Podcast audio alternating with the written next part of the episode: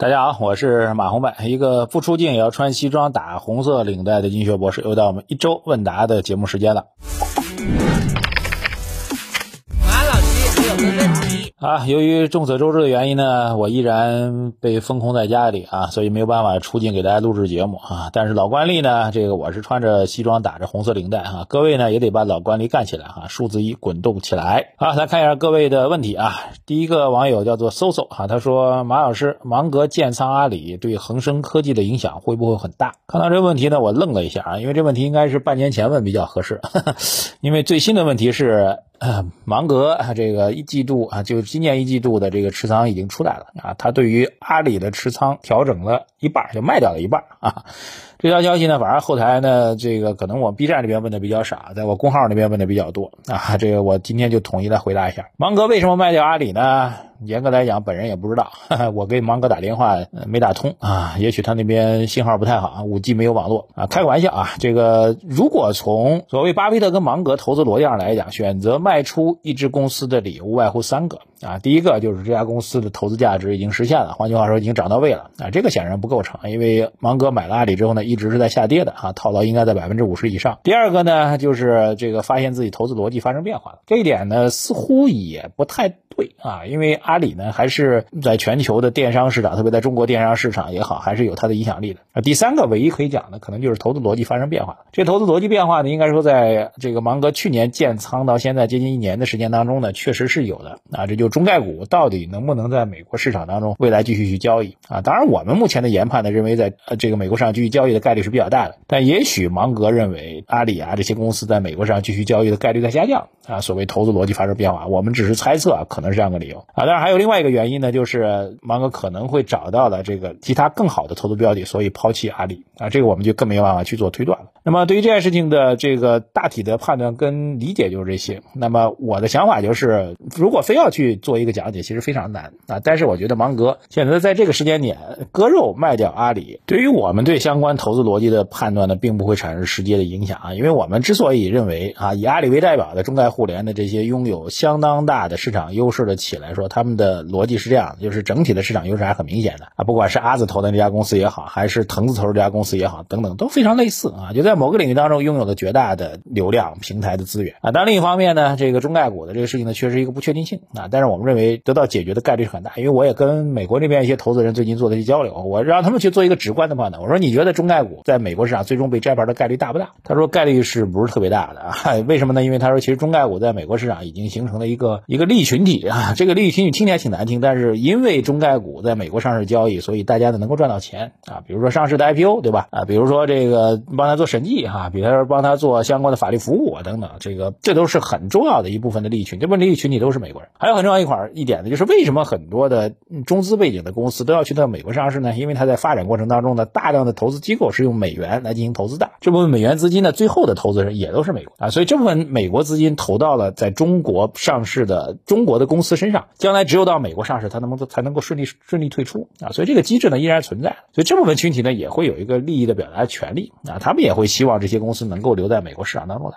啊，当然，更重要的前提呢，就抛开这块来讲，就假如啊，还是巴菲特讲那句话啊，虽然芒格似乎背叛了巴菲特啊，但是巴菲特讲的一句话，就假如你持有这家公司，明天这个证券交易所关了，你没有二级市场再把它买或者卖了，当然最重要的是没有让它卖出了，请问你还愿不愿意持有它？如果愿意持有的话，那这家公司就值得你长期持有。啊，这个逻辑大家去想想，关于阿里这事儿，可能就会更加清楚了。好，下位网友叫做 Winter 哈，他说马老师，游戏版号终于在停滞八个月之后正式发行了，这利好游戏股吗？请问您如何看待游戏板块投资价值？期待马老师解读啊。首先来讲这件事情的浅层次来讲，显然是对游戏股是有好处。第一啊，这个毕竟有生意了，哈哈，这是很重要的。而且股市当中呢，在本周呢已经做了反馈了啊。至于游戏板块投资价值，我个人觉得呢是比较难把握的啊。作为整个板块来说啊，它可能像传媒一样啊，还是有一定的现在整体来说处于一个相对偏低估的一个状况啊。但是从具体公司来讲啊，这个板块其实不具有这个投资价值啊。道理很简单，就是游戏不具有这个长期可持续性啊。虽然游戏本身有上瘾性在啊，但这个瘾呢，大概两年三年就会被抛弃掉。大家玩了一个新游戏之后，就会忘记旧游戏。有了新游戏之后呢，旧游戏就没人玩了所以这种上瘾性的，虽然是对游戏这本身有个上瘾性，但对于具体的公司和具体的产品是没有上瘾性的。所以这家公司呢，这个游戏做得好，是不是意味着下个游戏也能做好呢？这有点像电影公司啊，就是电影公司拍的这部片子票房很火，但下部片子票房能不能火呢？啊，不一定啊。正因为这个不一定的风险存在，所以很多机构呢会给啊，类似于电影的公司啊，或者这个游戏公司呢，估值是比较低的啊。这个逻辑要给你想清楚啊。所以呢，这个个股方面风险是比较大，但是我要把它引申开来，其实跟我刚才那问题要呼应一下啊。实际上去年我们看到我们重点政策规制的几个行业，教培、游戏、互联网平台公司，对不对？这都是我们看到被政策重点规制的公司啊。所以从这一上来讲，我倒觉得有一个重要的观察点，就是游戏的这个所谓版号的发放，是不是意味着我们期待已久的政策的调整和优化？来了啊！如果这个能够来得到进一步确认的话，那我觉得对于哎刚才那个问题当中提到的那些投资机会，可能会带来更大的溢价，这一点是非常非常重要的啊！这句话如果再点透一点那，就是二零二二年一季度现在已经到二季度了啊，一季度经济数据一定是有压力的，二季度从目前情况来讲，受疫情的影响，我们觉得也是有很大压力的。怎么能够让经济活起来的呢？啊，当然政府发力、地方债发力、搞基建发力是一块儿，另外一块比较重要就是让企业啊能够创造财富的大企业去发挥更大的功能跟作用。这一点我觉得。这个我们学过经济学的人懂，没学过经济学的人更懂啊！我觉得高层的决策那边呢，肯定也懂的。所以我认为未来政策层面啊，过去一两年这个比较猛的政策做一个修正的概率是挺大的啊。所以我个人认为，他倒不是关注的是一个游戏版号的事情，更多的关注的应该是未来政策修正带来的相对确定性的投资机会。好，下面一个问题啊，这个名字很长，不念了。马老师，我有一个问题啊，就是大家都对基建有很高的预期。而且涨幅已经很大了，贯穿了整个一个季度。那么这个高预期是不是已经体现在股价上了呢？嗯，确实有这个问题啊。这个其实有两个板块，一个是基建板块，一个是猪周期板块。啊，整个市场呢，大家形成的一致性预期都认为这个，当然猪呢是因为这个大家认为猪要调整啊，不管怎么样形成一致预期，认为他们都要涨啊，所以呢还就真的涨了。那是不是现在涨得多了呢？我个人认为还没有，原因很简单，就是今年的经济增速是百分之五点五的目标摆在那里的啊。从一季度的数据到二季度现在的情况来看呢，我们觉得要实现百分之五点五那是相当的难。啊，所以要想实现这个相当难的目标呢，一方面当然刚刚我提到的市场机制，这些企业家的活力能够激发起来啊，但另一方面呢，就是如果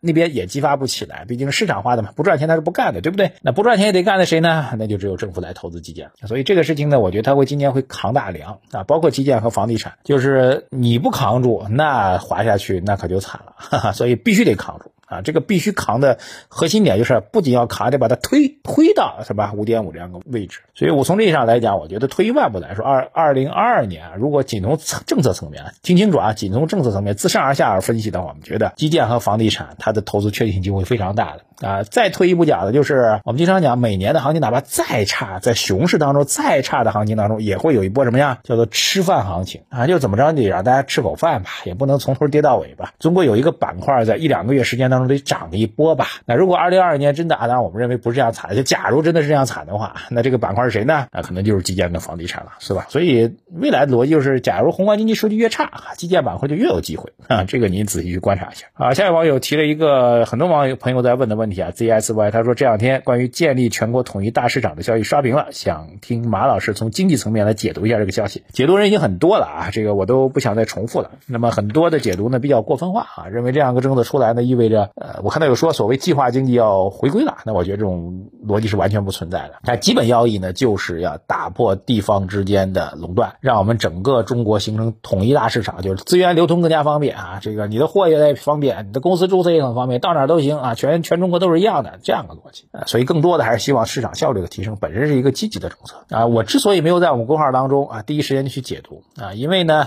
说白了它是一个高屋建瓴的纲领性的政策，虽然高屋建瓴的程度呢达不不到之前讲共同富裕这样的政策的程度，但是差不太多啊。可能真的政策效果要体现出来，五年、十年、十五年都是有可能。啊，对于短期市场的交易其实没有什么太大影响，好吧，是这样的逻辑，所以我觉得也不用第一不用做太多的过度的解读啊，认为什么什么制度要改变，这是完全不同，那么不可能的。第二个是一个高屋建瓴的纲领，对短期投资呢影响不会特别大。当然呢，其中的精神你要认真去学习。啊，下网友独孤我阿星啊，后面问题我都快速来回答一下。他说马老师，国内物价比国外物价涨幅较低，我想问一下，中国是怎么抵制输入型通胀的？啊，您这问题问的很尴尬啊，我们没有抵制住输入型通货膨胀，我们的 PPI 老早就该回撤了，一直回撤不。下来啊！您如果看 CPI 比较低的话，认为它是抵制输入性通货膨胀，错的。他主要是因为老百姓没钱去消费了。下一个问题，四月谎言，他说美国加息是为了降低通胀，这是加息的好处。如果每一种政策都有有好有坏，那么加息的坏处什么呢？加息的坏处就加多了，经济就崩了。河马玩的飞起，他说马老师好，我购买了您行为金融学的课程啊，强烈呼吁大家一定抓紧时间去加入学习了啊。这位朋友说了，感受非常受用，而且他不是托啊。